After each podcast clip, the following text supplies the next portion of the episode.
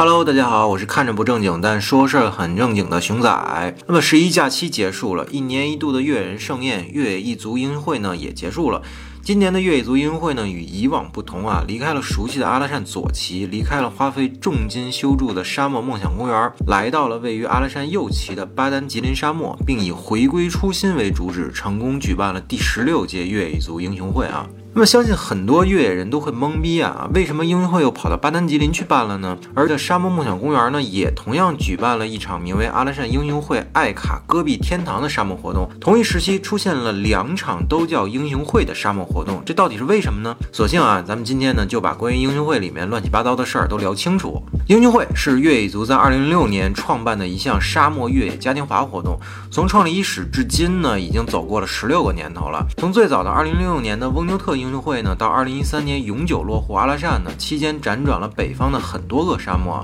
而熊仔我呢，英雄会呢也参加了很多很多届啊，也算是一个比较资深的会员了。所以关于英雄会或者越野族呢，我个人还是比较有发言权的。好，那先来简单说一下越野族的由来啊。越野族呢是创立于两千年，最早呢其实就是个玩越野车的论坛，大概在九十年代末的时候吧。那个时候呢，互联网还是论坛时代。当时比较火的玩车论坛呢，就是新浪。而越野族的创始人呢，网名农民啊，和几个玩越野车的大哥呢，在一起自驾西藏的途中，哈着哈着啤酒，一拍桌子，就决定创立这个越野族。越野族最早创立的初心呢，大家一定想象不到。起初呢，就是因为当时以农民为首的几个非常牛叉的玩越野的大哥。在新浪论坛上，因为越野车的技术问题跟网友争执，结果呢被新浪的管理员封了 ID。现在说啊，那些大哥们无论是当年还是现在啊，那一个个都是有头有脸又有钱的啊，哪能受得了这个呀？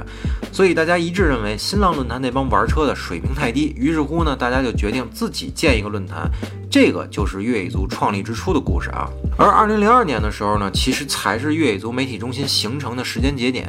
也就是从二零零二年的时候开始呢，越野族从一个简单的论坛转型成为了一家集资讯、测试、玩车、改车以及汽车文化等等等等一切汽车相关专业内容的媒体平台啊。而越野族英会呢，始创于二零零六年，第一年的举办地呢在蒙牛特沙漠。最早的英会的雏形呢，其实就是一帮北方玩越野车的大哥们，十一假期凑一起跑到沙漠一块聚聚，霍霍车、聊聊天、吹吹牛逼。用现在的话讲呢，就是一帮天天泡论坛的网友来了个线下面基。其实今天的很多年轻人啊，他是体会不了那个年代的生活方式的。今天的网络生活呢，让节奏变得非常非常的快啊！我们可以随时随地的通过网络交流、交友，获取爆炸的知识啊，等等等等等等。但零几年的时候啊，ADSL 宽带还没完全普及呢，大家获取知识的渠道呢，更多的还是电视、杂志和报纸啊。所以生活节奏之慢呢，是现在的年轻人无法想象的。也正是因为这种慢节奏的生活方式呢，或者说是网络生态啊，造就了英雄会的连续性和日益壮大的规模。英会的成功呢是偶然，但也是必然。偶然呢，是因为它出现的时机恰好是一个信息不爆炸的慢节奏年代。同时呢，无论是当年那个年代，还是今天啊，玩越野呢，终究是一个小众群体。况且呢，有太多的历史告诉我们啊，小众群体是非常爱抱团的。更何况这个小众群体啊，还是一个非常优质的一个群体，有钱、有闲、有人脉啊。而必然呢，是英雄会在成长的很长一段时间内，都保留了非常质朴的情怀与信仰。没有商业的铜臭，更不牵扯资本的丑陋啊！一件事情想成功，除了情怀与信仰呢，更要有坚持。如果开始呢就一味的追求商业目的，那这件事儿的生命周期呢也不会长久。所以呢，早期的英雄会很简陋，没有什么醒目的招牌，没有固定的场址，更没有量身打造的基建啊，一切呢都是随遇而安，但却无形之中呢，在无数越野人心中啊建立起来了信仰的图腾。这就是英雄会最早的样子啊！一个只靠情怀和信仰就建立起来的无价品牌，其实，在很长一段时间内呢，英会都是没有太多商业化变质的啊。换个角度说呢，越野族在那段时间内呢，也不算是一个成功的商业公司。直到零九到一一年左右啊，SUV 在国内呈井喷式发展后，越野族呢，其实算是获得了一波很大的既得利益啊。就像今天的新能源井喷式发展时，很多公司呢，品牌也因此有了很大的商业价值。那恰逢那几年呢，国家开始大力扶持泛户外自驾游领域，所以越野族的业务范畴呢，一下子变成了风口行业。也就是在二零一三年的时候，英雄会呢辗转到左旗举办时，当地政府呢看到了英雄会的巨大商业价值，经过多番的谈判呢，英雄会从那年开始确定了左旗为英雄会的永久举办地啊。为了支持越野族英雄会呢，左旗政府给了非常非常多的支持，让英雄会呢有了固定的营地，有了主会场，有了简单的硬化路面，有了水电等等基础条件。其实，在二零一三到二零一五年这几年啊，英雄会也只是很简单的商业化，无非就是一些主机厂的投放、晚会赛事的冠名、商家棚房的租赁费啊，仅此而已。呃，这个呢就是英雄会最早商业化的雏形，但这个层次的商业化呢，其实并没有撼动异族会员的利益啊，大家也愿意接受。但其实二零一五年呢是个分水岭，因为在那一年啊，越野族第一次从美国引入了雷神之锤赛车和 E 幺二零车队，这也是越野族第一次将国外的赛车文化引入国内啊。我呢，因为很多原因跟 E 二零车队呢打的交道很多，基本上他们的赛车在哪儿呢，我就在哪儿。所以绝大多数人第一次看到雷神赛车的时候啊，都是不知道那是什么东西的。很多人呢都认为那是一台巨大的沙滩车，直到雷神在攀岩场地第一次表演时，大家才第一次看到国外的赛车到底有多么强悍啊！那即便早些时候呢，我们带雷神进沙漠里试车的时候啊，同行的还有环塔冠军马淼和他的那个环塔冠军赛车啊。一开始的时候呢，这帮加拿大人显然是不太适应中国沙漠的，因为他们能把三十七英寸轮胎的雷神呢，在低沙区就陷得乱七八糟的，甚至还没有我开那个破自由客跑的溜子呢。但是马淼拿他的环塔赛车带这帮加拿大人跑了一圈之后呢，所有人都能看得出来，人家四七七五级别的邦贝尔赛车有多强悍，那根本就不是当年国内顶级赛车能比的。说这事儿呢，其实就想告诉大家，为什么二零一五年呢是个分水岭？因为引入这些国外的顶级赛事文化呢，是需要商业化支持的。所以在二零一六年的时候呢，越野族正式开启了全面商业化，公司办公地点呢也从海淀区知春路的量子银座搬到了环境更好、更大的朝阳区绿地中心啊。用当时我朋友的话说啊，资本一旦注入，就只会有两种结果，一个是加速发展，一个是加速死亡。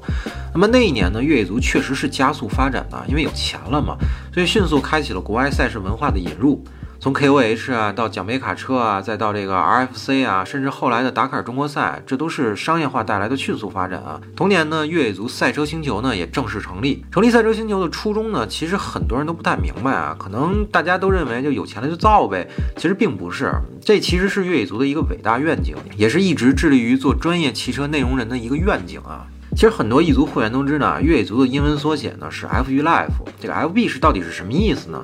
这个其实是 Forever Beautiful 的缩写，就是永远的美丽。那么如何去理解这个永远的美丽呢？其实就是向往的生活。那么什么是向往的生活呢？就是诗和远方，仗剑天涯，永远走在未知路上，寻找别人看不到的美好。这是只有越野车才能给你的生活方式，因为路的尽头才是越野车的起点。这也是泛户外的核心，同时呢，也是越野族的初衷。那么除了泛户外的初心呢，越野族同时还致力于传播国外先进的赛事、赛车文化和国外泛户外的生活方式。那我们国家的汽车工业发展比较晚，所以汽车和赛车文化底蕴呢都很薄，这个我们必须要承认啊。所以传播这方面的内容呢，并把这些先进的文化引入国内，一直以来都是越野族的一个愿景。其实，如果你是一个越野玩家的话，你就不难发现，七八年前国内玩赛车都是什么车呢？六零的底盘，八零的机器，然后再扣一个莫名其妙的车壳子。你说它是赛车吧，但它确实不快，大老远的听着动静特别特别大，但是跑到眼巴前儿呢，速度确实不快。那你说它不是赛车吧，又说不出来它到底是个什么东西。但是现在呢，我们可以看到大量的美式、欧式的八级赛车啊，看到大量的矩阵式车身的顶级赛车，还有大量的美式、欧式的顶级技术，在国内已经很常态化了，再也没有2015年时大家第一次看到雷神时的经验了啊！这个呢，其实就是越野族始终坚持的。还有就是二零一四年越野族主办的 FBCT 梦想车展啊，里面参展的车呢都是 Dream Car 级别的。很多顶级跑车，你在马路上可能都没见过，甚至是百年哈雷纪念款、一百零五周年哈雷纪念款等等这些啊，你在马路上见过几台呢？那展馆里都是成套全系的展出，还有美国西海岸的彩绘定制机车，那都是上百万一台的东西。梦想车展里呢有几十台，还有千万的游艇、千万的越野房车。当然，这不是作秀，也不是炫富啊，而是一种汽车文化的传播，这是越野族所期待的，或者说是一种顽固的使命感啊。那么全面商业化到二零一六年运动会呢，厂址从原来蒙古利亚旁边那个小营地换到了距离巴彦浩特镇几十公里外的高沙区啊，也就是今天大家看到那个阿拉善梦想汽车公园啊，因为资本进来了嘛，对吧？原本几万台车，十几万人，显然是不能满足资本的胃口的。人家想要的是十几万台车、上百万人的规模，因为只有这个体量的规模，人家才能吹出一个更大体量的故事，去搞来更多的钱。那么全面商业化带来了什么呢？更大的营地、更好的基础建设、更精彩的文艺表演、更多国外先进的汽车文化，甚至是特技飞行表演等等等等等等啊。那么坦率的讲啊，从一个见证者的角度，商业化的英雄会呢，其实更像是一个越野文化盛宴，因为它包罗万象了更多更庞大的东西，而这些东西呢，其实就是越野族的愿景。但遗憾的是呢，越野族的忠实会员们并不认可，大家把这种失望呢归罪于英雄会的商业化。但我们客观的讲一讲啊，商业化有什么不好吗？二零一六年新大营建设结束时，官方放出照片的那一刻，大家的朋友圈都在惊讶，一夜之间在沙漠中建一座城，这是只有越人才能缔造的神奇。但大家有想过吗？这座城花了几十亿才建成大家看到的这个样子，而政府为了支持英雄会呢，花了几个亿给大营修高速级别的柏油马路，又通水通电的。再者说啊，二零一六年除了 KOH 车队呢，越野族还请了罗比戈登和他的 SSD 赛车啊，还有 Monster Jam 大脚车。然后二零一七年呢，请了 BJ 鲍德温和他的奖杯卡车啊。你们知道这帮人带着车来中国表演一圈要花费多少钱吗？更别提那帮红牛特技飞行表演队啊。这些世界顶级的赛事文化都是需要强大的商业化才能落地的。你即便往小了说啊，每年运会那些志愿者，那些替大家捡垃圾的环卫工人，都是需要真金白银的成本的。大家在沙漠里的无线电通信，那是 K 版每年提前半个月就带着人去贺兰山上架大型的中继站才能保证的，这也不是免费的。你大姐夫每年带着裁判团队来执法 T 三比赛，这些裁判团队更不是免费的。你即便是赛场百灵，每年又蹦又跳的，那也是从衣食住行开始就要时时刻刻计算费用的。从运营到维保呢，每一分钟都是要花钱的。而会员们每年交的所谓的报名费啊，几年前大概是两百块钱，后来涨到了五百和八百啊。这里面呢，一大部分其实是保险的费用，另外呢，还有一些是帽子、衣服、车贴的成本。那摊销下来呢，还指望报名费能挣钱吗？当然，去年也出现过一些什么一台车一千块钱所谓的 VIP 车贴的情况啊，弄得很多会员呢意见很大。这个问题呢，确实出在管理方面啊，不过很快就解决了。那么很显然呢，商业化是把双刃剑啊。没有商业化呢，就没有这么多元化的英雄会；但有了商业化呢，会员大哥们的失望程度却年复一年的增加啊。那么会员大哥们不能接受的到底是什么呢？真的是抵触所谓的商业化吗？其实不全是啊。我前些天呢和几个异族的版主大哥聊了很多啊，其实会员大哥们们并不是抵触这些所谓的商业化，而是因为商业化带来的不区别对待。会员大哥的原话呢，是我们把音乐会当春节当成家，每年十一呢我都回家过节。但是我拿你音乐会当家，你音乐会呢却没把我当家人。玩越野的人呢本身就不拘小节啊，不愿意受约束。但你音乐会因为商业化带来的约束呢却越来越多，管制条例呢也越来越多。那这样的话呢，那和花钱过景点有什么区别呢？对吧？那么短短七天时间，上百万人、几十万台车蜂拥而至，你别说整个营地了，就连八月号的镇也会瞬间进入一个瘫痪的状态。而这些呢，无论是政府还是公园方面，甚至是越野族，都没有什么太好的办法来疏导和解决啊。商业化呢，确实带来了更有内涵的运动会，也带来了环境更好的营地，筑起了标志性的门楼，立起了整洁的围栏，看起来呢，一切都规范了很多。但在隔绝一切杂乱的同时呢，也隔开了人和人之间的距离。大量走马观花式的游客涌入这座城呢，带来了喧嚣，也带来了热闹，还带来了 GDP 啊！但同时带来的呢，还有各式各样的麻烦和无序。一族会员们看的运会是家，十一回家过年，却发现家不再是家了，变成了一个谁都可以走马观花的一个场所。那么心寒之余呢，难免会发现，原来自己被所谓的家当成生意给做了。而这才是异族会员们的心结。那我们都说路越远心越近，走了很远的路才发现心却越来越远了。其实他们反对的呢，从来不是商业化，而是因为商业化带来的隔阂。好了，咱把话说回来啊，商业化呢是一个永远绕不开的话题，即便是英会呢也是这样。越野族需要商业化来实现自己顽固的使命感，资本呢需要商业化来圆更大的故事，赚更多的钱，政府呢需要商业化带来更多的 GDP。那抛开越野族不说啊，资本和政府层面呢是不可能只满足几万台车、十几万人的规模的，因为投入和回报完全不成正比。他们需要的是数百万量级的人和车啊，而异族会员再多也不可能满足这个层面的需求的，所以只能靠吸引那些不相干的人群来达到自己的目的。再说越野族的使命感啊，其实能够影响更多的人接触越野，了解这种所谓的泛户外生活，一直呢是这个平台所期待的事情，也是越野族做了这么多年内容的一个愿景。